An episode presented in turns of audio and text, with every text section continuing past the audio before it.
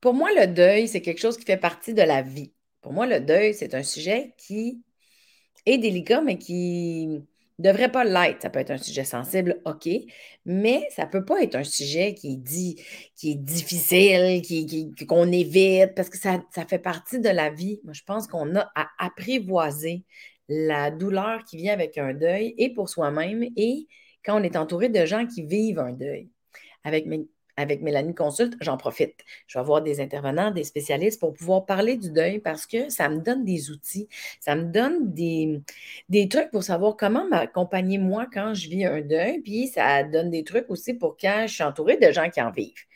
Fait que pour moi, parler du deuil, c'est super utile parce que j'apprends toujours quelque chose. Et là, il y a une intervenante qui va euh, venir à euh, Mélanie Consulte. Elle s'appelle Chantal Verdon. Nous, on a déjà fait un premier épisode que vous n'avez pas vu encore.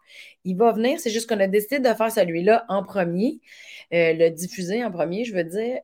Chantal Verdon, pour moi, c'est une, ben, une chercheuse infirmière, mais c'est surtout une, une spécialiste, une passionnée et une femme qui, d'où euh, avec toute l'implication qu'elle met dans le deuil, c'est vraiment quelqu'un qui redonne la dignité au deuil.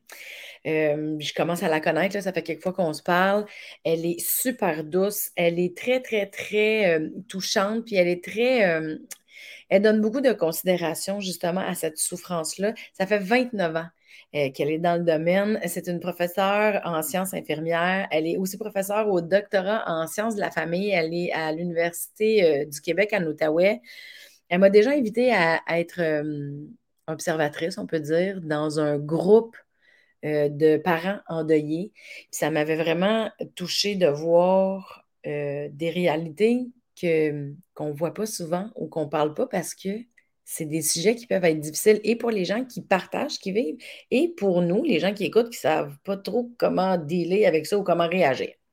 Bref, en parlant avec Chantal, qui est pour moi la spécialiste du deuil, on s'est dit, euh, ben, il y a un sujet à travers le deuil qu'on ne parle pas souvent, et c'est le deuil périnatal. Euh, là, on va aller un peu plus en profondeur là-dedans aujourd'hui parce que je pense que c'est important, pour moi en tout cas, d'avoir des outils pour quand mes amis, mes couples d'amis ils vivent ça parce qu'on en a de plus en plus, on en parle de plus en plus. Je ne dis pas que ça a augmenté dans le temps, je ne connais pas les statistiques, mais avant, je trouve, on en parlait moins. Puis là, on, en parle un peu plus, mais je n'ai pas plus l'impression d'être outillé pour dealer avec ça ou pour savoir quoi dire. Puis en même temps, j'aimerais ça qu'on démystifie un peu c'est quoi le deuil périnatal. Fait qu'aujourd'hui, c'est un sujet qui est particulier, mais je suis certaine que ça va être un très gros et un très beau coffre à outils parce que je le sais très bien que je ne suis pas toute seule qui n'est pas bien quand j'ai une amie qui vit une expérience comme ça ou son chum vit et que je suis complètement désemparée. Fait que, ben, on plonge direct dans ça, le deuil périnatal, pour en savoir plus, pour être plus outillé, puis peut-être avoir un regard plus doux sur tout ça. Mesdames et messieurs, voici Chantal Verdon.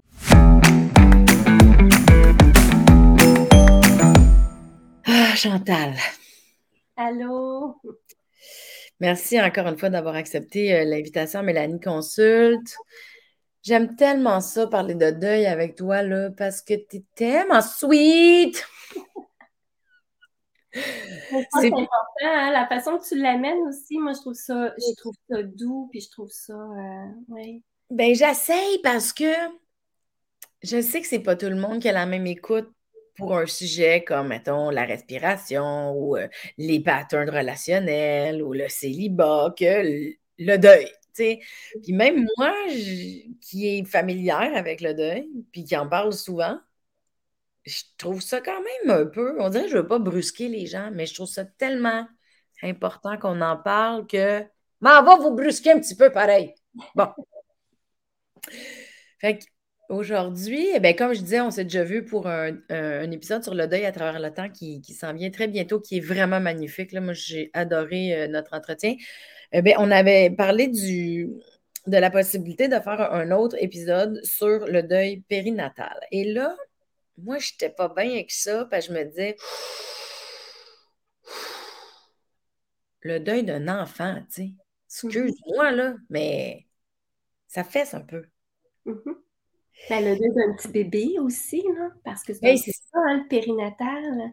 Oui, ça touche quoi, là? Un deuil périnatal. On saute dans le sujet, puis on va se trouver des outils au fur et à mesure. Le deuil périnatal, c'est quoi? C'est considéré un deuil quand, c'est considéré périnatal quand? Oui, mais la périnatalité, hein, c'est toute la, la conception d'un bébé, d'un enfant à venir. Puis je veux juste préciser qu'en plus, c'est la semaine, ben, le 15 octobre, c'est la journée mondiale du deuil périnatal. Euh, et, ça fait quelques, plusieurs années, là, ça doit faire plus que dix ans qu'on a statué de cette date-là, le 15 octobre. Euh, ben, puis je dis ça au moins 15 ans qu'on a ça. Et euh, c'est à travers le monde qu'on veut reconnaître ben, l'amplitude, l'intensité de ce type de décès-là. Et donc, ben, nous, on commence à, compter le, deuil périnatal, à, dire que c'en est un à partir du moment où on veut concevoir un bébé, puis que ça ne fonctionne pas. Et moi, j'ai eu la chance d'avoir ce travail-là hein, pendant quelques années, dans les débuts années 2000, je travaillais euh, à Laval et euh, je, c'était ça ma fonction à temps complet, d'accompagner des parents qui perdaient un bébé ou qui avaient de la difficulté à concevoir et euh, que c'était un deuil à chaque mois d'avoir ton, des règles, de ne pas être capable d'enfanter.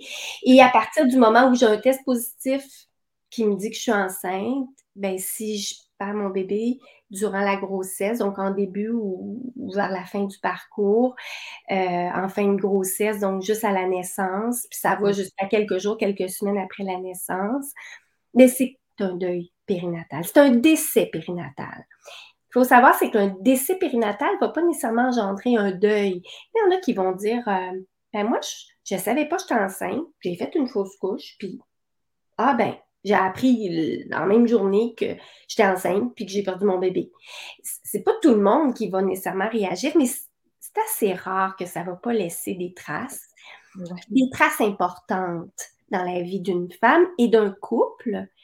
Puis ça se vit pas de la même façon chez l'homme et chez la femme. Puis tu as raison, c'est un sujet un peu tabou. Parce que quand on nomme le mot périnatal, ben c'est la naissance, c'est la vie, puis on met le mot deuil à côté, ben c'est comme si ça ne fit pas ensemble. C'est un paradoxe. Moi, je dis toujours, les paradoxes, c'est probablement ce qui est le plus difficile à vivre dans la vie. On n'en vit pas juste dans le deuil périnatal, les paradoxes, hein, des, mm. paradoxes de dire euh, j'ai de la peine, mais je suis soulagée. Euh, avoir deux sentiments contradictoires dans un même moment, c'est difficile. Ouais. C'est ça le deuil périnatal, c'est une contradiction entre la mort et la naissance qui ne va pas ensemble. Et là, là, il y a un monde qui s'ouvre de connaissances sur toute la complexité que ça peut représenter dans la vie d'un parent. Qu'est-ce que ça veut dire? Bien, c'est une blessure intérieure Mm. à partir du moment où on, vit une grossesse, euh, il y a toutes des règles, toute une procédure hein, de prendre des vitamines, de bien manger, de ne plus prendre d'alcool, euh, de faire attention de ne pas fumer. Euh, c'est comme si on envoie le message hein, que ben, si tu veux un bébé en santé, ben, il faut que tu mettes les efforts nécessaires. Et donc, si tu fais tout ça, ben, tu vas avoir un petit bébé en santé. Mais dans la réalité, à partir du moment où j'ai un test positif dans mes mains, j'ai plus beaucoup de contrôle. En fait, j'en ai presque pas de contrôle. Oui, on a de la prévention, puis on, doit accompagner les parents à ce que ça se passe bien. Mais dans les cas de décès périnataux, c'est pas quelque chose, euh, les parents le voient très bien, puis souvent ça tombe même aussi sur la plupart, là, ils ont tout fait ce qu'il fallait. Mais malgré tout ça, ils vont, ils vont peut-être perdre leur bébé pour toutes sortes de raisons. Donc, ça peut être euh, au niveau chronosomique, voyons, je vais le dire, au niveau chronosomique ou, au niveau génétique. Ça peut être, tu comprends ce bout-là? non, ça, te rend humaine parce que c'est quasiment. Des fois, moi, je t'observe, je suis comme ça se peut pas être trop smart, être trop fine, être trop douce. Fait que là, tu viens de prouver à tout le monde que tu es humaine. Merci beaucoup de continuer de t'enfarger quand tu veux. Parce que ça, ça me fascine à quel point tu es accueillante. Comme, tu sais, j'en connais d'autres gens. J'en ai une amie qui est infirmière euh, dans une maison de soins palliatifs. J'ai une amie travailleuse sociale. Vous êtes des gens très non jugeants, déculpabilisants, doux, accueillants, chaleureux. Ça prend une force de nature, une nature comme. J'ai l'impression que vous avez quelque chose de plus que moi, mettons, ou que ah. bien tout le monde. Bien, dans l'accueil puis dans la douceur, tu sais. Fait pour moi, vous êtes quasiment des surhumains d'avoir autant de respect, considération, dignité envers la douleur. Mais juste de te sensibiliser ou de, te soucier de ce qu'ils vivent, je pense que déjà là, je pense que c'est ça le. C'est ça qu'on a, puis c'est ça que tu as toi aussi. Tu sais, moi, je. Tu sais, j'ai commencé, j'étais toute jeune, je vais toujours me souvenir, j'avais pas d'enfant, puis j'avais aucune idée de ce que ça pouvait représenter dans la vie d'une femme. Puis euh, une de mes premières premières patientes, quand j'ai commencé, là, euh, j'avais 19 ans, là, tu sais, fait que je connaissais pas ça. Elle avait 40 ans, cette madame-là. C'était son premier bébé. Puis elle a fait une fausse couche à 13 semaines. Oh. Elle s'est présentée à l'hôpital, elle saignait beaucoup. Euh, je vais toujours me souvenir là, que je me sentais tellement maladroite. Euh, je, suis rentrée dans la chambre sans aucune euh, connaissance, mais, tout ce que je savais, c'était que ça devait être épouvantable. Mais, moi, j'ai toujours, je, perçois toujours, je décide pas pour les gens qui sont devant moi. Qu'est-ce qui est le pire? C'est-tu grave? C'est-tu... Pour moi, tout ce que le monde vit, c'est grave. je pense que je pense toujours un peu comme ça. Puis, je me dis que la personne, elle va me le dire, mais c'est toujours moins gênant d'aller dans l'autre sens, d'aller dans le sens de ben non, Chantal. Moi, je me dis toujours c'est la fin du monde. Fait je regarde la personne, puis elle va me le dire, puis elle, va probablement être plus à l'aise de me dire c'est pas la fin du monde que l'inverse. Moi, je me dis toujours si c'est si j'ai dit c'est pas la fin du monde, comment elle va être confortable de me dire que c'est grave? Si j'ai comme décidé pour elle que c'était pas grave. Tu comprends? Fait que j'ai. C'est comme mon modus operandi. J'ai comme toujours décidé que c'est grave, que tout est grave. Mais tu me dire si c'est. Oui, mais tu me fais prendre conscience que c'est vraiment une bonne technique. Tu sais, parce que d'entrée de jeu, penser qu'il y a quelqu'un, puis là, tu sais, ça s'applique à n'importe quoi, là, pas juste le deuil périnatal.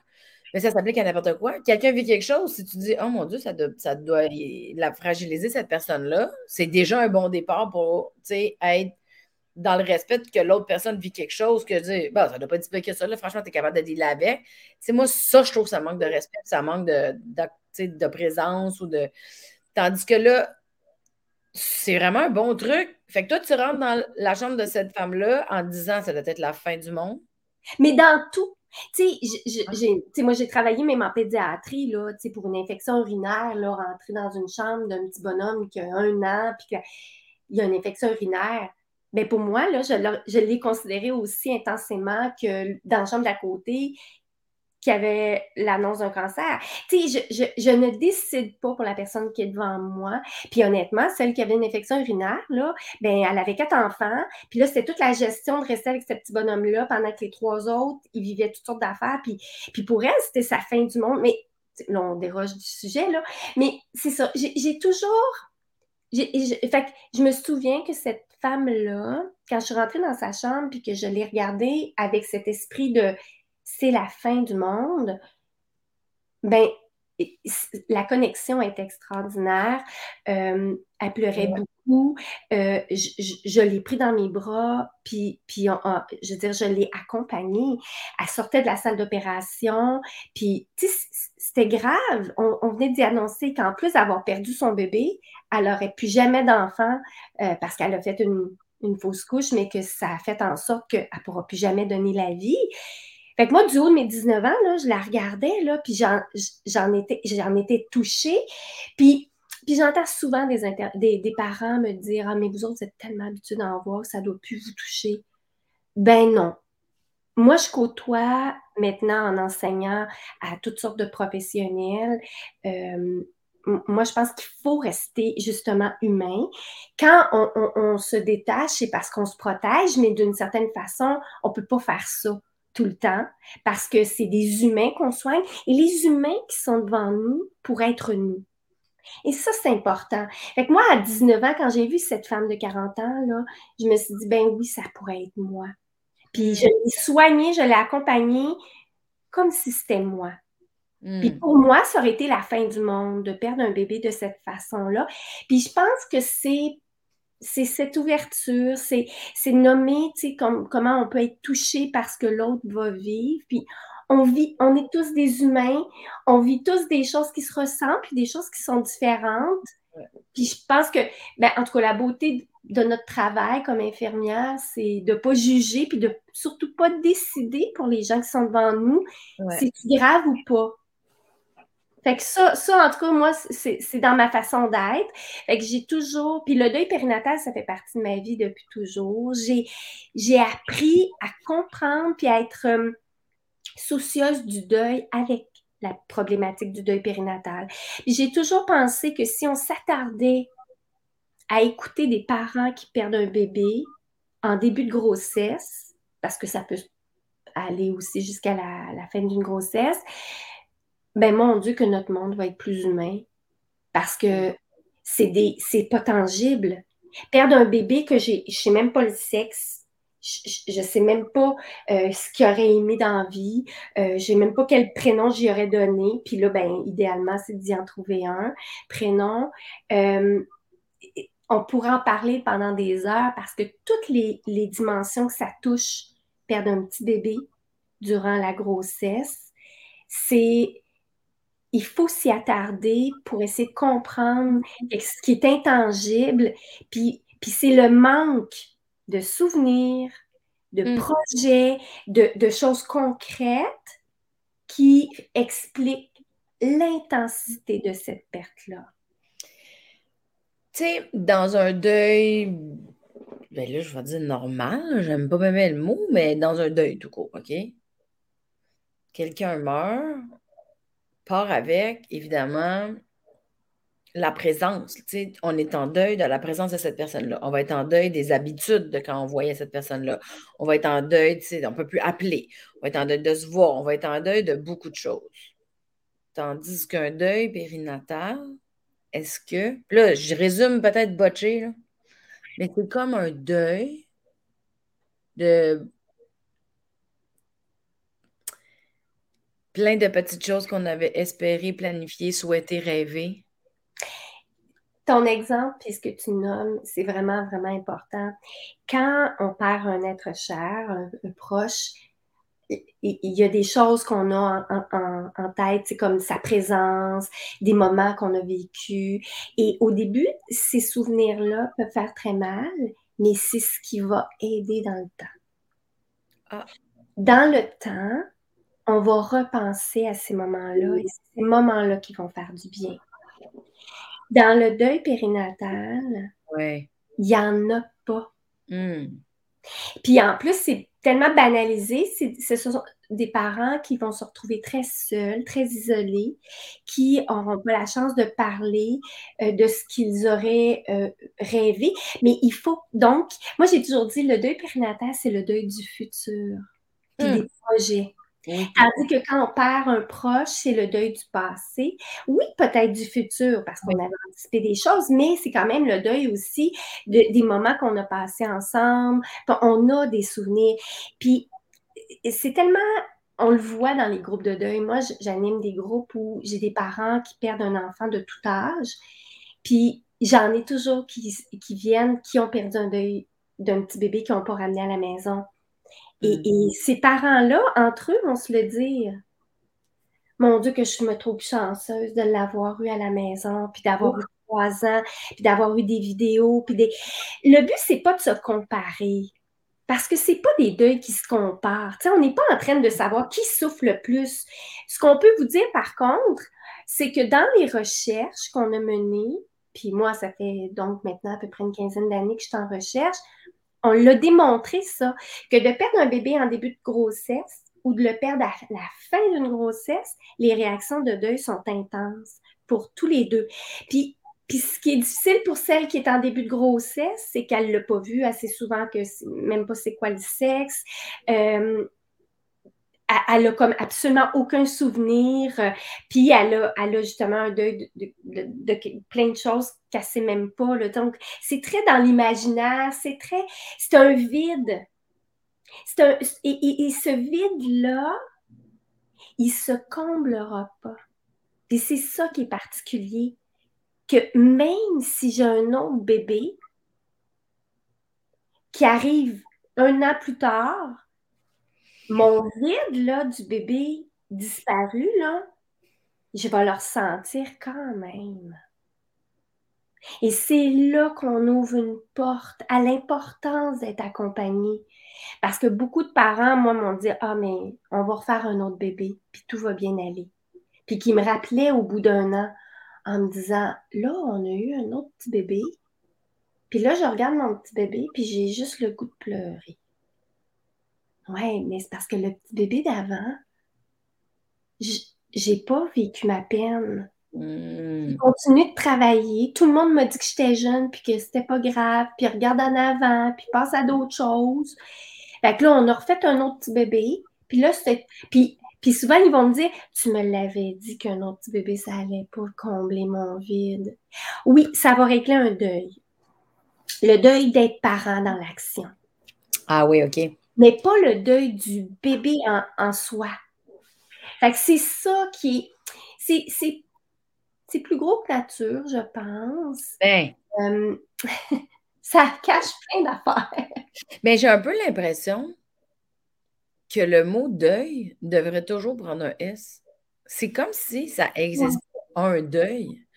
Quand tu es en deuil, c'est un milliard de petits deuils, puis il y en a qui sont plus gros, il y en a qui sont plus petits, il y en a des moyens, mais c'est un assez gros moton de choses qui sont inacceptables. C'est tellement gros et important, puis, puis je trouve ça extraordinaire ce que tu viens de dire parce que moi, je dis toujours, il y a le deuil principal, puis il y a les deuils secondaires, puis tu viens de le résumer en disant, on devrait mettre un S au mot deuil, puis c'est, faut te mettre un copyright là-dessus, là. Je pense que c'est, euh, c'est tellement bien dit, oui. Un deuil, mais c'est pas un deuil, c'est plein de deuils. Ah, écoute. C'est le deuil de, de, ça va loin, là. le petit bébé qu'on attend, on apprend que c'est un garçon, puis là, on, hey, c'est-tu compliqué de trouver des prénoms? Puis là, on y en trouve un. Puis que les deux aiment. Puis que là, on l'a nommé à toute la famille. Puis le petit bébé, il décède avant la naissance ou à la naissance. Le deuil de ne pas pouvoir dire ce prénom-là. Ouf. Puis là, il y a quelqu'un d'autre dans les amis qui décide de le prendre. Ça, ça, va, ça va tellement loin. On pourrait euh, aborder ça là, pendant vraiment. Parce que oui, ça va loin, ça a besoin d'être dit aussi, ça a besoin d'être expliqué, ça a besoin d'être écouté, entendu, euh, de s'imaginer ce que ça peut représenter. Puis ça va dans. Puis, tu sais, les gens veulent pas mal faire, là. Il y en a qui vont. On donne des fois le nom de quelqu'un qui est décédé en hommage. Tu la grand-maman, on va donner le nom de, grand-maman qui est décédée à. Juste ce thème-là, parler du prénom, c'est quelque chose. Dans les groupes de deuil, on, aborde toutes sortes de, thématiques parce qu'il y en a plein. Et, euh, justement, je pense que euh, c'est c'est plein de deuil à faire. Le deuil de la bédaine, le deuil d'être reconnu. Tu sais, quand on marche, les femmes enceintes, c'est particulier. Moi, je l'ai vécu une fois dans ma vie, puis mon Dieu que j'ai compris parce que j'ai compris je travaillais déjà pour le deuil périnatal. Et quand je suis devenue enceinte, euh, comment on attire le regard, comment la bédaine, les, des gens, des inconnus qui nous abordent? Mais ça, là, ça arrête du jour au lendemain. Mm. Et, là, on sent, on a, on a tous les inconvénients de la grossesse, mais il n'y a pas de bébé. Puis le vide est là, là. Donc, ce vide-là, il, il reste, puis il reste même après avoir eu un autre enfant. Et c'est pour ça qu'il faut travailler. Le deuil, c'est un travail. Et ça, c'est quelque chose. Euh, euh, moi, ça a été ma première école d'aborder le deuil périnatal avec des parents pour essayer de comprendre jusqu'où ça va. Puis j'ai appris plein, plein, plein, plein de choses avec eux.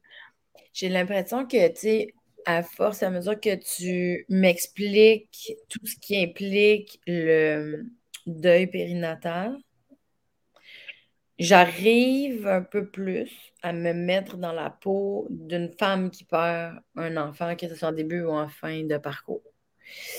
Euh, moi, ça m'est jamais arrivé, mais je me mets à la place de quelqu'un qui a perdu un enfant, justement, qui écoute ce qu'on est en train de se dire. Ça m'émeut vraiment beaucoup. Parce que je me dis, quand tu es toute seule ou que tu n'es pas capable de parler de ta peine avec quelqu'un, puis là, tu vois une entrevue comme ça, tu te dis, oh mon Dieu, je pourrais euh, vraiment prendre soin de cette douleur-là parce que, en tout cas, ça m'émeut parce que j'ai l'impression que ça permet mmh. d'arrêter de s'éviter soi-même dans sa peine. Mmh en tout cas, c'est parce que moi, j'ai pas, pas vécu de, deuil périnatal, mais ça me ramène à quand moi, je m'évitais moi-même. Fait qu'on dirait, tu sais, quand je m'évitais moi-même quand j'étais dans une situation de, deuil de naître cher. Mais j'imagine pour un bébé, on dirait c'est. c'est que le rêve, les souhaits, l'espoir, le, futur, tu sais. Euh Puis, tu sais, on, on dit, ça ah. touche l'intégrité que tu peux avoir. Tu sais, mettons, tu sais, j'ai en tête une petite cocotte que j'avais rencontrée, une jeune fille euh, qui n'était pas, pas prévue de tomber enceinte. C'était un accident. Puis, euh, elle a fait, ça a tout chamboulé sa vie au point de dire Ah, je suis pas certaine que j'ai le goût de m'embarquer là-dedans tout de suite. Je suis encore aux études. Bon, c'est pas prévu. Et euh, ça chemine dans sa tête. Puis, elle décide finalement qu'elle le, garde. Et trois semaines plus tard, elle fait une fausse couche ben, elle est venue me voir parce que moi, j'accompagne euh, beaucoup de familles depuis toujours. Tu sais, j'ai ma balle de laine avec moi. C'est grâce aux parents que j'ai construit ça. Là. Je, vais te l'expliquer après, mais elle est venue me voir en me disant Là, j'ai besoin de comprendre pourquoi je souffre comme je souffre. Ben, je peux comprendre. Mais elle, elle, dans sa tête, c'était de dire Hey, c'était pas planifié, puis tout le monde elle lui dit ben c'est une bonne chose, c'est la vie qui a décidé, euh, mais nous, moi, je forme mes infirmières à, faire des génogrammes, des échocartes, puis je forme des, praticiennes euh, en pratique avancée. Donc, euh, j'utilise les mêmes outils quand je suis en clinique et, et on fait son portrait de famille. C'est l'aîné d'une famille de trois enfants. Bon. Et au final, il y a quelque chose qui a popé dans sa tête de me dire Oh mon Dieu. Elle a comme, en faisant le portrait de sa famille, puis les liens entre les membres de la famille. Attends, excuse-moi, ça, c'est quand tu accompagnais cette jeune fille-là qui avait perdu son. petit bébé, puis c'était pas prévu, puis tout ça. Là, elle me dit, en faisant les liens avec les membres de sa famille, moi, c'est des outils que j'utilise, elle réalise que quand elle était petite, son père, pour la taquiner, lui disait toujours Tu vois bien que t'es pas bonne tu vois bien que tu n'y arrives pas. Tu vois bien que. Et cette parole-là est restée. Puis, elle a fait une fausse couche. Et c'est cette parole-là qu'elle entendait dans sa tête. Fait que c'est ça qui est important. Quand je disais tout à l'heure, le, le deuil périnatal, ça touche plein de dimensions. Tu dit le deuil avec un S, puis que c'est quelque chose des très intérieur. Ben, c'est l'estime de soi. Puis, tu sais, on valorise tellement la grossesse, puis d'être capable de mener à terme un bébé. Puis c'est comme... Puis, puis quand ils perdent leur bébé, ben, tu sais, là, tout le monde leur dit « Ah, mais... Euh, mais non, c'est pas de ta faute, tu sais, le médecin va t'avoir dit tout ça. La grossesse d'après, tout le monde va, lui dire, eh, est là, repose-toi, là. Parce que mm. tu sais ce qui est arrivé la dernière fois. Mais juste ça, juste dire ça, c'est comme si ça envoie le message Hey, tu sais, la dernière fois, si tu t'étais reposé, ça ne serait pas arrivé. C'est comme s'il y a un poids là, de responsabilité immense. Puis ça, c'est important. Je pense qu'il faut, euh, faut faire attention. Il faut, faut euh, peser nos mots parce que ça a une connotation extrêmement importante dans la vie euh, d'une mère, puis d'un papa aussi. Là. Ouais, mais oui. Là, je voulais te montrer ma bague de laine parce que Oui. Je l'ai construit grâce à ces parents-là. Tu sais, des fois, on se demande, c'est quoi un deuil? Ben, c'est ça. C'est un travail de démêler ce qu'il y a là-dedans. Fait par quel bout je commence? Comment je démêle ça? Puis de les classer. Fait à, la, à force de rencontrer des parents, moi, je me suis rendu compte qu'un deuil, c'était ça. Et je l'utilise, j'amène ma balle. Puis quand je leur montre, ils font comme, eh mon Dieu. Oui, puis des fois, j'ai le goût de la prendre, puis de la pitcher bien loin ou de la cacher. Tu sais, elle va être pleine de poussière, puis j'irai pas jouer là tout de suite. Parce que c'est trop de job. Ça me tente pas. Mais je, pense qu'un deuil, c'est pour ça que moi, j'utilise beaucoup la métaphore de la balle de laine. Démêler. C'est quoi? Qu'est-ce qui se passe émotivement là, dans ce que je vis?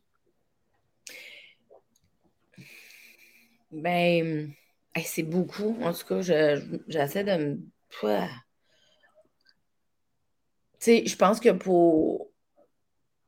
Tu sais, là, tu me fais vraiment comprendre, en tout cas, du moins, du, un peu, là, ce que la personne qui vit un deuil périnatal peut vivre, ressentir. Là, je comprends que c'est différent chez la mère puis chez le père, euh, dû à une connexion physique, des sensations, euh, et plein d'autres choses. Mais mettons qu'on flippe de bord, là. Juste. Qu'est-ce qu'on fait, nous, les, les amis, hmm. l'entourage, les, les, collègues de travail? Qu'est-ce qui est acceptable dans, parce que tu disais tantôt, la personne, n'a pas eu le temps de dire le prénom. Mais mettons, moi, je suis une collègue de travail, là, puis je suis dans un bureau, puis là, ben, Caroline était supposée d'avoir un petit Pierrot, puis là, finalement, elle n'aura pas Pierrot.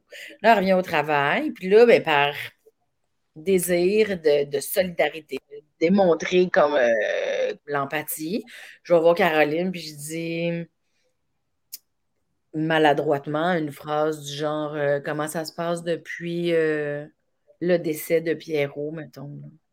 Ben moi, je trouve que c'est beau. Comment tu l'as? oui, c'est pas trop maladroit, je trouve. ben, tu sais, s'il y avait un deuil d'un autre, ça ne dira pas. Moi, je me permets de, l'utiliser devant. Tu sais, je trouve que c'est comme jusqu'où on va, qu'est-ce qu'on peut, qu'est-ce qu'on. Mm. Fait que vu que on dirait j'aurais une tendance à faire fuck off, bye, puis j'éviterais peut-être Caroline au travail. Ben, c'est souvent ce qui se passe. Hein. J'adore ta question, puis euh, tu sais, moi, j'invitais les gens à venir au groupe de deuil. Puis j'ai animé des groupes de deuil sur le deuil périnatal euh, pendant une bonne vingtaine d'années. Tu veux dire, euh, l'entourage? J'invite l'entourage, mais j'invitais des collègues, j'invitais ben, toutes les personnes, mais j'en avais jamais beaucoup, mais mettons une ou deux personnes là, qui sont intéressées à en apprendre un peu plus. Puis les parents étaient très contents de savoir qu'il y avait des gens qui venaient pour écouter parce que pour eux, ça voulait dire qu'on s'intéresse à eux puis à ce qu'ils vivent. Ouais. Et ça, pourquoi je te dis ça, c'est que les gens qui venaient là, après la rencontre, souvent, je leur demandais Et puis, comment vous avez trouvé ça Et les gens me disaient Et je suis encore plus mêlée qu'avant. Ah. Pourquoi? Ben Parce que les, les gens, il y en a qui aiment se faire dire quelque chose, puis il y en a d'autres qui n'auront pas aimé ça. Puis ça, c'est vraiment important parce qu'il n'y a pas personne qui réagit pareil. Puis on est dans le domaine des relations. Puis, tu sais, la science essaie de rendre ça universel. Fait qu'on cherche souvent une méthode. Moi, je me. Puis même, je vais aller plus loin. J'avais des intervenants qui lisaient avant d'aller faire leurs entrevues avec des mamans puis des papas qui avaient perdu des bébés. Ils lisaient ce que j'écrivais sur un, un, groupe de soutien euh, sur Internet. Puis je leur demandais tout le temps, mais ça vous a-tu aidé d'aller lire mes réponses? Puis ils disaient non. Ben non, parce que dans le registre de l'humain, il n'y a pas de méthode. Il n'y a mm. pas une ligne. Il y a faire parler son cœur. Et tu vois, tu sais, je trouve ça un, il faut que j'accepte qu'il n'y a pas de méthode. moi, suis un, peu, j'ai une mm-hmm. petite tendance à tomber dans la performance. Puis j'ai une petite tendance à aimer ça, les méthodes. je choisis si je suis ou pas, mais je suis contente qu'il y en ait une. Là, dans ce cas-ci, il n'y en a pas. Mais je suis contente de le savoir. Oui, il y a des choses à savoir qu'il ne faut pas dire. Comme par exemple, euh, tu sais, mais il y, a, il y a des paroles à proscrire. Ça, non, ça, pour moi, des paroles à proscrire ou des choses, des, des, des zones à ne pas aller, ça, je comprends ça. Puis ça, il me semble que ça fait partie du bon jugement. Le, quand je dis méthode, c'est. Euh, euh, ça me fait du bien que tu me dises qu'il n'y a pas de méthode pour bien faire. Tu sais, je comprends qu'il y a des choses à ne pas faire. Ça, c'est pour moi. Mais qu'il n'y ait pas de méthode pour bien faire, là, tu viens de m'enlever un stress parce que c'est comme si. C'est comme si ça m'enlevait une pression de tout ce que je vais faire, ça ne sera pas bon. Tu, sais, tu mmh. comprends? Bon. Là, ceci étant dit, là, je viens de classer de il n'y en a pas de bonne méthode, parfait. À ce moment-là, ça se demande. Il n'y en a pas une, il y en a plein. C'est ça. Mais c'est que ça se demande. Mais ben oui. Moi, il y avait une maman qui avait dit dans un groupe, là, puis tu sais, moi, j'ai écrit hein, depuis toujours. Il faudrait que je publie les paroles dites par des parents, des paroles sages, extraordinaires. Il y en a une qui avait dit Laissez parler votre cœur, puis un cœur, en passant, ça parle pas. je trouvais ça tellement bon parce que je me disais, ouais, c'est exactement laisser parler votre cœur. Puis puis ça peut être comme juste de mettre sa main sur l'épaule de quelqu'un puis de dire Je suis touchée. je mmh. suis là, puis je sais pas ce qui. Puis tu sais, même moi, je peux pas te dire qu'est-ce qui serait le mieux pour une personne. Parce mmh. que j'ai vu au moins 5000 parents, là, puis j'ai autant d'histoires que de personnes parce que tout est dans une histoire. Tu sais, il y en a qui ont peur au travail, il y en a qui ont le goût d'accrocher tout le monde puis de parler, puis de raconter leur histoire. Puis il y en a d'autres qui ont le goût de longer les murs. Puis là, on parlait de paradoxe, hein? Mais il y en a qui ont, le goût de longer les murs, mais ils vont être fâchés que le monde ne vienne pas les voir. Fait que tu sais, c'est ces paradoxes qui sont extrêmement difficile et qui fait que oui, on marche sur des œufs, puis ça peut être de le dire, là, là, j'ai tellement peur de dire quelque chose. Tu sais, je marche sur des œufs, je veux être là pour toi. Y a-t-il quelque chose que je peux faire? Ça, je pense que c'est bon pour tous. Tu sais, il y a des vraies bonnes paroles universelles de nommer ce qu'on ressent, notre inconfort. Ouais. De dire qu'on veut être là, Ouais. dire qu'on ne sait pas quoi faire, comment être. Et c'est tout. Pas se mettre à dire Ah, ma soeur, c'est arrivé, puis ma cousine, puis puis non, non, non. Tu sais, c'est comme rester focusé sur l'autre. Ouais, ouais, ouais, ouais, ouais, ouais, Ça, je pense c'est gagnant. En même temps, tu vois, tu me donnes des trucs parce que je t'ai posé la question comment qu'on fait. Mais avec tout ce que tu as dit avant, je prends conscience que c'était vraiment important que tu m'expliques.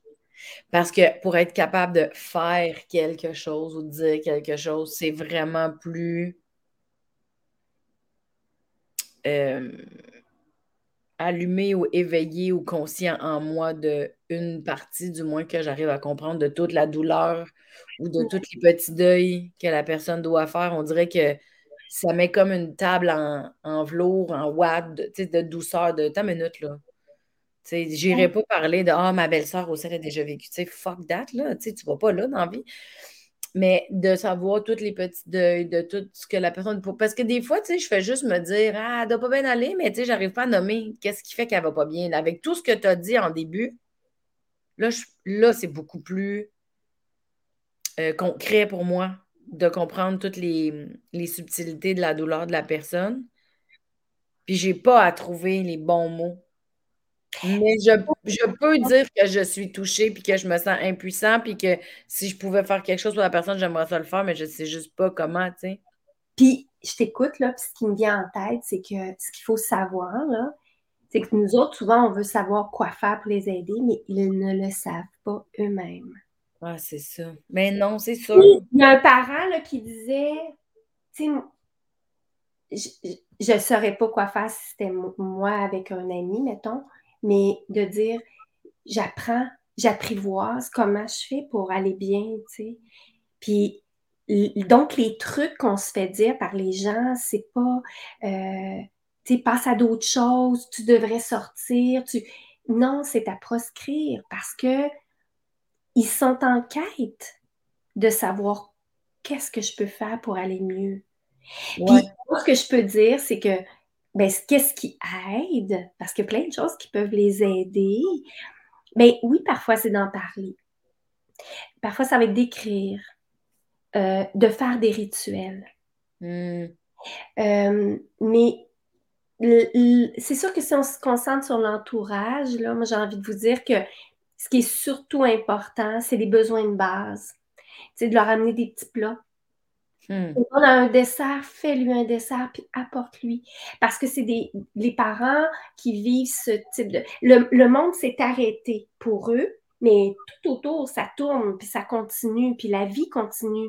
Mais leur monde à eux s'est arrêté et les besoins de base, c'est les besoins, dans le fond, qui. Tu sais, ceux qui apportent des petits plats, ceux qui vont offrir de l'aide s'ils ont d'autres enfants pour les garder, parce que ça, c'est majeur. Je veux dire, tu pleures un enfant qui n'est pas là, puis les autres sont là, puis ils veulent vivre, là, tu sais, puis la vie continue pour eux, puis mm. ils ressentent la peine, puis j'ai des parents qui, donc, vont pleurer dans la toilette pour pas montrer leur peine, mais juste se dire, hey, j'aurai mon après-midi, moi, je pourrais aller chercher ton petit coco, qu'est-ce que tu en penses? Ça te donnerait du temps.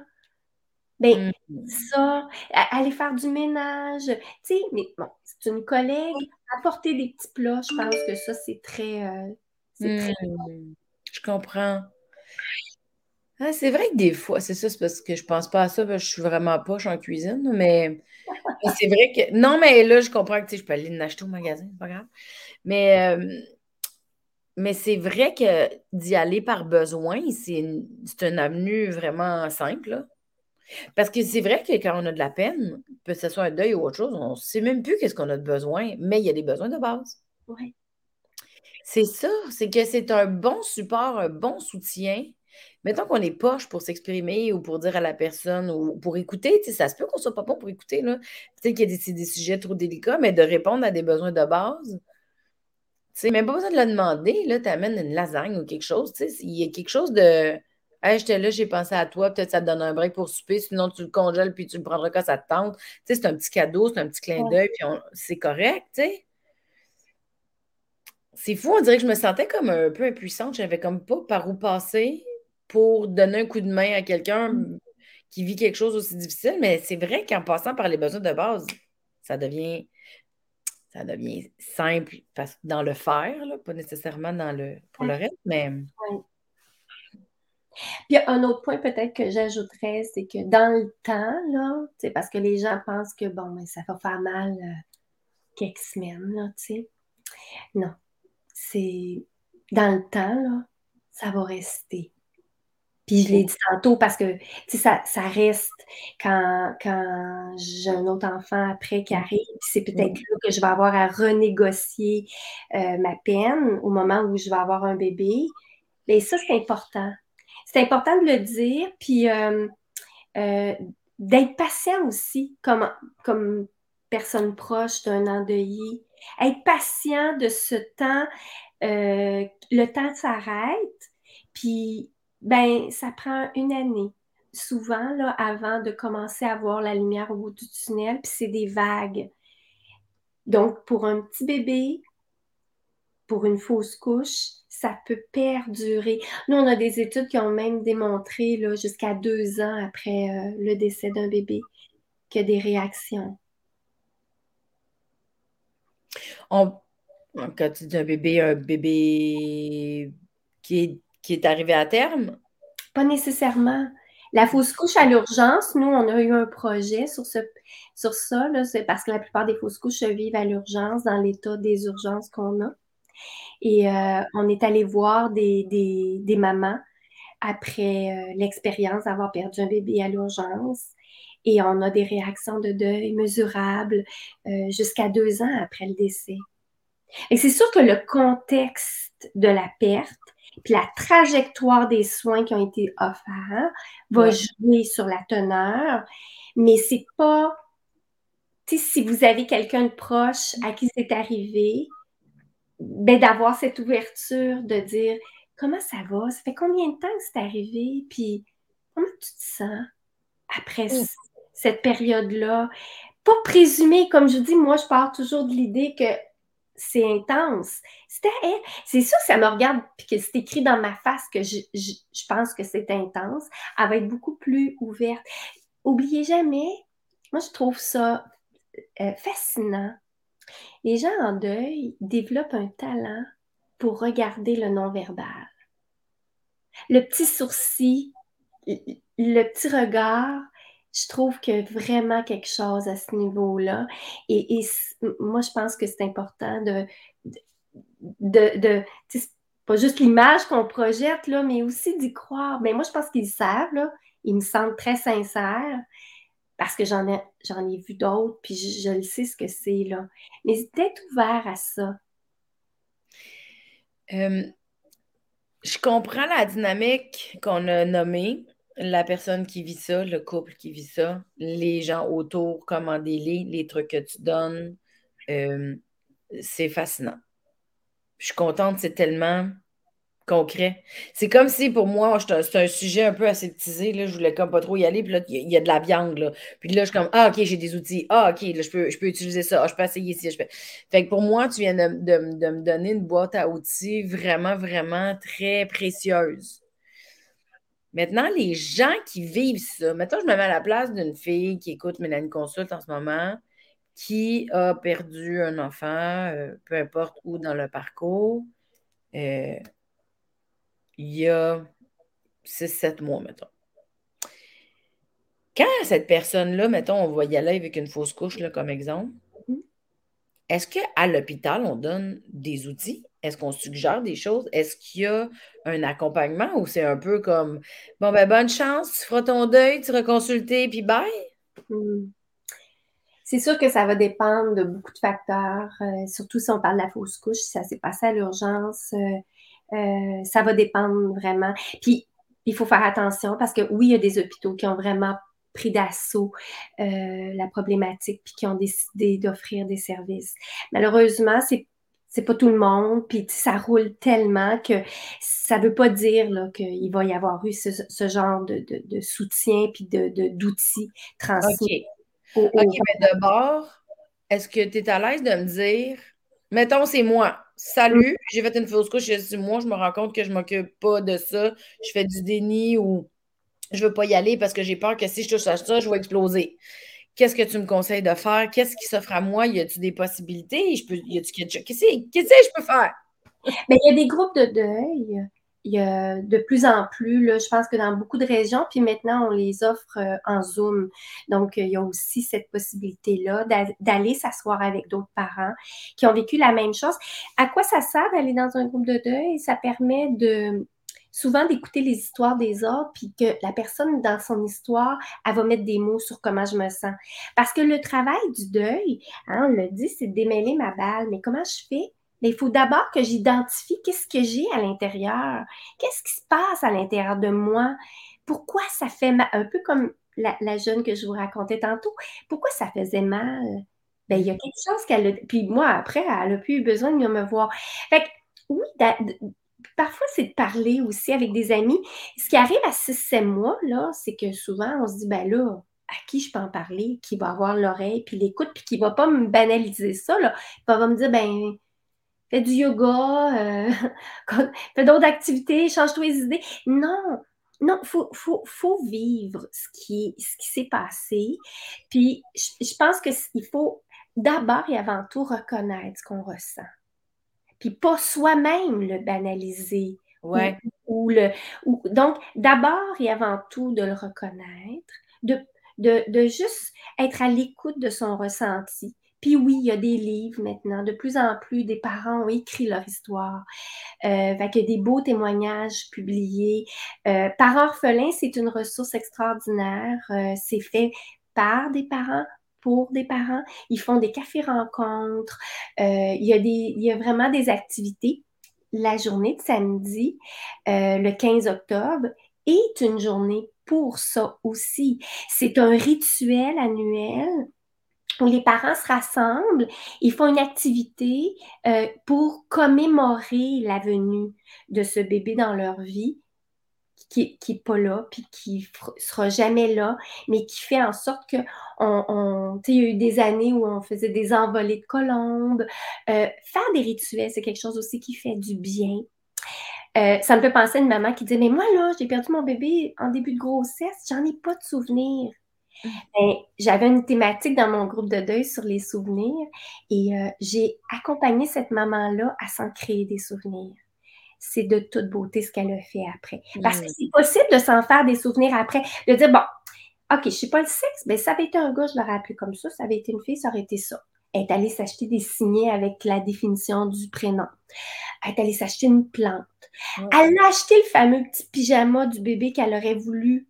Euh, tu sais, elle a, elle a, fait des choix, elle a fait des activités, elle a son test positif, elle a mis ça dans une petite boîte faire ce genre de, choses peut faire du bien. Mais il existe beaucoup de choses qu'on peut faire, mais donner une place, se donner une place. moi, je trouve que le deuil, pourquoi j'accroche sur ça, pourquoi j'aime le deuil, c'est parce que c'est un temps d'arrêt dans notre vie. C'est, c'est, on a aimé. Et la, la douleur qu'on ressent nous oblige à s'arrêter, et à prendre ce temps. Puis, il faut le faire. Fait ton exemple est bon. Six, sept mois après, des fois, on se rend compte que, OK, ça part, ça partira pas comme ça. Il faut hmm. que je fasse quelque chose. Puis, il y a beaucoup de choses qu'on peut faire. Les groupes de deuil, les livres, aller consulter, les rituels, prendre le temps, donner de l'espace, donner du temps à cette euh, vie-là, même si elle est plus vivante. Oui. Je trouve ça tellement respectueux. C'est vraiment ça. Je pense que je cherche. On dirait qu'il manque des mots. On dirait qu'il n'y a pas assez de. Oh, c'est peut-être moi qui en a passé, là, ça se peut aussi, mais. Je trouve ça très émouvant et très touchant c'est comme l'opposé de l'évitement. C'est l'opposé du déni. Mais c'est toute la glorification autour de, oui, une douleur, mais c'est la glorification de tout. C'est le respect, la considération. Je ne sais pas comment le dire. Je ne sais pas, mais je trouve que peu importe, là, là, moi, je me réfère dans ma tête à des situations plates, tristes, fâchantes, douloureuses, oui, d'autres deuils, mais puis en donnant de la considération à, tout ce qui est autour, ça fait respirer ça, ça l'empêche d'être étouffé. Fait que j'imagine que si ça me fait ça pendant qu'on se parle, puis que j'essaie de me mettre à la place des gens, puis que je vais, là, je vais vite parce que je, veux comprendre pendant qu'on parle. Mais t'imagines-tu si j'arrive à faire des petits liens avec des choses que moi j'ai vécues, ah, c'est vrai, quand on prend cette situation-là, puis qu'on lui donne le droit d'exister, ça empêche d'étouffer. Ça nous empêche d'étouffer. En tout cas, moi, physiquement, je sens que ça respire puis que j'étouffe plus quelque chose. Je ne l'empêche pas, de, tandis que sais, donner le droit à cette peine-là de prendre le temps qu'elle a besoin. Oui. Ah! Ça, j'ai de la misère à m'exprimer, mais j'imagine que tout le monde comprend quand même. Là.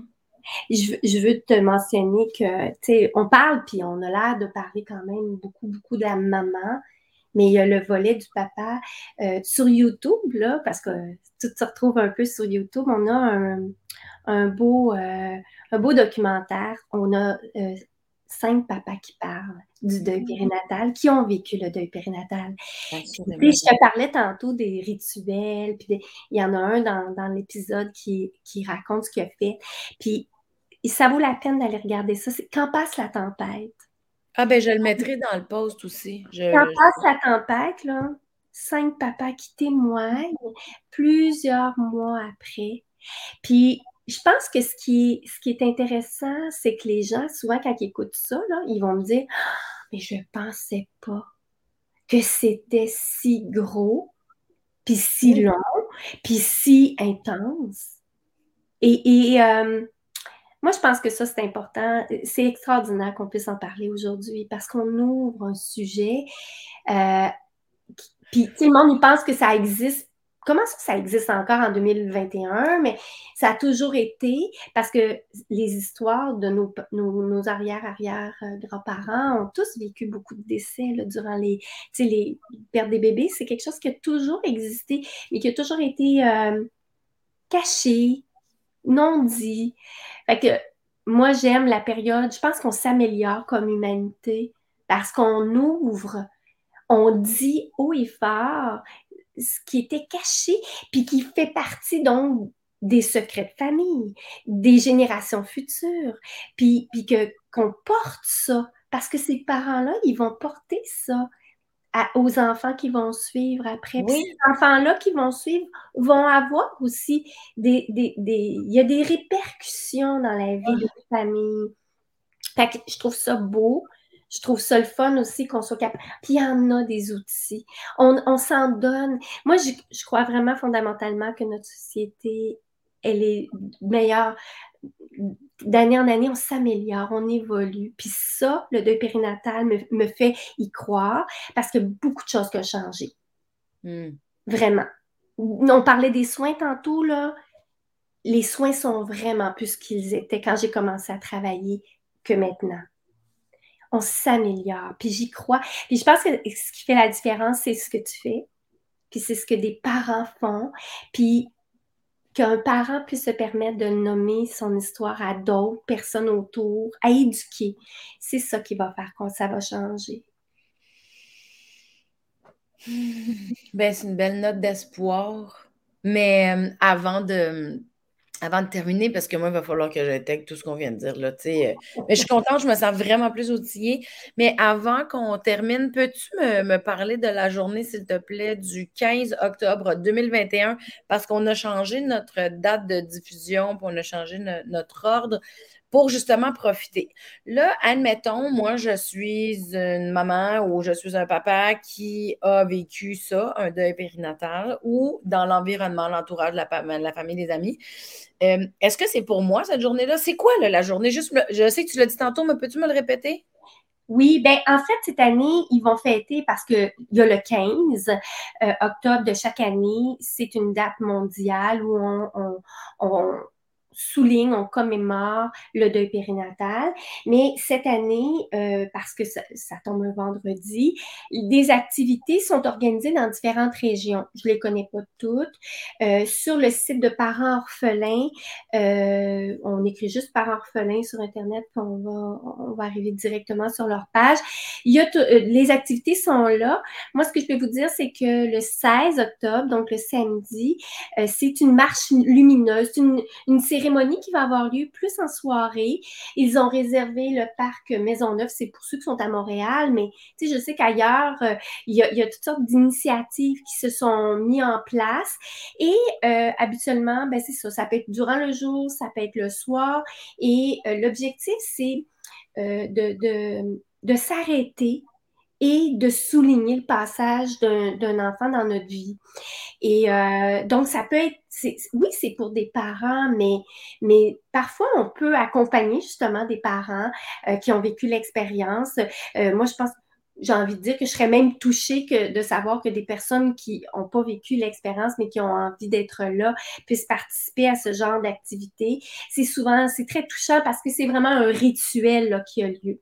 Donc, je sais qu'à Montréal, par exemple, c'est au parc euh, Maisonneuve euh, où là, on va, euh, il y, a toutes sortes de, de, de, de choses planifiées. Donc, euh, des gens qui vont, qui vont parler. Il y a de la musique, il y a des artistes, il y a des toiles. Et c'est vraiment pour les parents euh, qui puissent se présenter à cet endroit-là et qui puissent justement euh, fraterniser avec d'autres parents ou prendre un temps d'arrêt puis commémorer l'expérience qu'ils ont eue dans leur vie. Bon, là, je sais que tu ne le dis pas, fait que moi, je vais le dire à ta place, parce que je te connais quand même. Tu vas faire une allocution? Oui. Là-bas. Est-ce que moi, je peux y aller? Tu sais, mettons, je peux-tu venir avec Enzo dans le parc, puis euh, je m'en vais t'écouter faire ton allocution? Parce que là, ce que je comprends, c'est que ça dure combien de jours, ça? Là, c'est le 15. Là, toi, tu vas parler à l'extérieur le 16. Le 16, oui. Puis, est-ce qu'il y a quelque chose le 17? je veux dire, c'est le week-end au complet? Non. Non, non, non. Ça va être juste la journée du 16. Euh, euh, puis, vous avez toutes les informations. Hein, ah, En fait, ce que je ne comprenais pas, c'est que le 15, c'est la journée internationale. Oui. Pour euh, le deuil périnatal et l'activité de parents orphelins se passe le 16. Exactement. Donc, c'est vraiment la, journée euh, qu'ils ont décidé de, mettre en place. Puis, euh, comme je dis, à chaque année, ça va changer. Là, ils vont vraiment. Euh, mais il y a des gens, oui, ben moi, je vais faire une allocution, je, vais parler du deuil mondial, en fait, le deuil périnatal dans le monde. donc, comment c'est perçu. Puis, c'est pas très long. Là. Il y a un papa aussi qui est invité pour venir témoigner de ce qu'il a vécu. Donc, ça aussi, c'est extraordinaire. Ça permet vraiment de, d'échanger avec des gens, de connaître toutes sortes de personnes. Puis il y a plein d'artistes qui vont être là euh, cette journée-là pour euh, des artistes qui font des toiles, des artistes qui chantent, des artistes qui font de la musique. Donc, c'est vraiment un, moment de recueillement, d'une mmh. belle cérémonie comme je vous disais, à chaque année, elle a une couleur euh, particulière, elle a une, thématique. Donc, euh, d'aller sur le site de Parents Orphelins puis d'avoir euh, les détails. Là. mais sachez que dans toutes les régions du Québec, puis ça va jusqu'en France, ça c'est mondial. Donc, il y a des activités qui se mettent en place pour. ce que je trouve intéressant, c'est que cette initiative-là de Parents Orphelins, répond à tout ce que tu as dit tantôt. Il y a à travers ça le rituel, oui. les groupes, il va y avoir des outils, il y a un moment pour parler de ça. C'est c'est que ça résume. Fait que c'est une belle introduction, peut-être, ou c'est pour quelqu'un qui, qui, est comme ah, j'ai vécu de quoi, j'ose pas trop, je sais pas par où. ça peut être une, belle saucette d'aller faire OK, là, y a, je suis entourée de gens qui sont sensibilisés à ce que je vis. Puis je suis sensibilisée, moi, à ce qu'eux vivent. Et bon, il y a, tu sais, puis c'est coloré de musique, tu sais, de, d'art visuel, tout ça. Je trouve que, tu sais, presque des fois, moi, tu sais, je te cacherai pas, là. Moi, j'en ai vécu quand même des deuils, là, dans ma vie. Puis jamais un groupe de deuil, ça m'aurait appelé. Jamais. Grâce à toi, on en a parlé dans un autre podcast, je suis allée, j'ai vu, et là, je comprends l'importance et j'ai une admiration infinie envers ça. Mais mettons là que je, suis une mère en deuil ou un père en deuil, je ne vais pas y aller. Mais mm. d'aller faire une saucette dans ça, ça peut être une introduction pour comprendre l'importance puis la valeur du groupe. Tant que je ne l'avais pas vécu, j'aurais pas. Tu sais, moi, j'admire ça, les gens qui disent Ah, ben, je vais y aller dans un groupe, tu sais, il doit avoir. Moi, moi jamais j'aurais été de même, jamais, mais là, oui. Fait que je trouve que c'est c'est vraiment utile. Une partage entre eux, ils développent des liens, tu sais, c'est comme Ouais. Tu veux pas quand tu quelqu'un à côté de toi qui, a vécu la même chose, que c'est exactement ce que tu ressens, ben ça permet aussi de briser l'isolement. Mm. Euh, et, ça, c'est euh, ça n'a pas de prix. Moi, à l'époque que j'en animais vraiment beaucoup, là, euh, j'avais même créé des rencontres pour, tu sais, quand ils ont un enfant après, là, ben, je faisais des parties de bébés que j'appelais. Puis c'est des parents qui se regardent pas de la même façon. Parce qu'ils ont tous leurs petits bébés, là, mais ils ont toute une histoire. Puis, tu sais, veux pas ces petits bébés-là, il y a beaucoup d'anxiété qui vient avec la naissance d'un enfant, de dire, mon Dieu, je pourrais le perdre n'importe quand. Fait qu'ils sont très différents. Puis, mon Dieu, j'ai immortalisé des parties de bébés, là, pendant des années euh, pour dire, mon Dieu, qu'ils ne se regardent pas de la... Tu sais, ils ont vraiment... Puis, ils ont développé des liens entre eux. C'est de toute beauté. Puis je pense que c'est ça. Euh, s'il y a un sens à retirer d'une expérience comme celle-là, c'est de pouvoir euh, s'ouvrir à soi, s'ouvrir aux autres, euh, apprendre un peu sur, sur comment gérer cette souffrance. Puis oui, il y a de l'espoir, là, c'est clair. Là. Hmm. Un peu ça, les activités qu'ils mettent en place. Ouais. c'est pour ça. Merci de, m'avoir expliqué cette journée-là. Merci de m'avoir expliqué tout ce que vivent les parents qui vivent un deuil périnatal. Merci de m'avoir détendu dans mon espèce d'inconfort de comment je peux être pas maladroite. face à ce qu'ils vivent. Euh, puis pour les trucs de combler des besoins euh, de base. En tout cas, bref, là, ça fait beaucoup. je vais laisser descendre tout ça. Mais c'est très précieux, Chantal. C'est vraiment. Euh, merci de, de, mettre autant de dignité, de douceur, de considération et de respect dans le deuil. Ça, je trouve ça très enrichissant.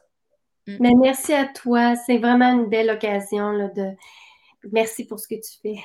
Ah, t'es bien fine, mais on, je, vais, je, vais, je vais toutes mettre les informations, euh, les suggestions que tu as nommées dans le post. Puis, euh, ben, d'après moi, euh, si je suis pas en tournage, je vais aller prendre une marche avec Enzo au petit parc, on va se revoir là. Avec plaisir. Merci encore, Chantal. Bonne journée. Merci beaucoup. À bientôt. Merci. Salut.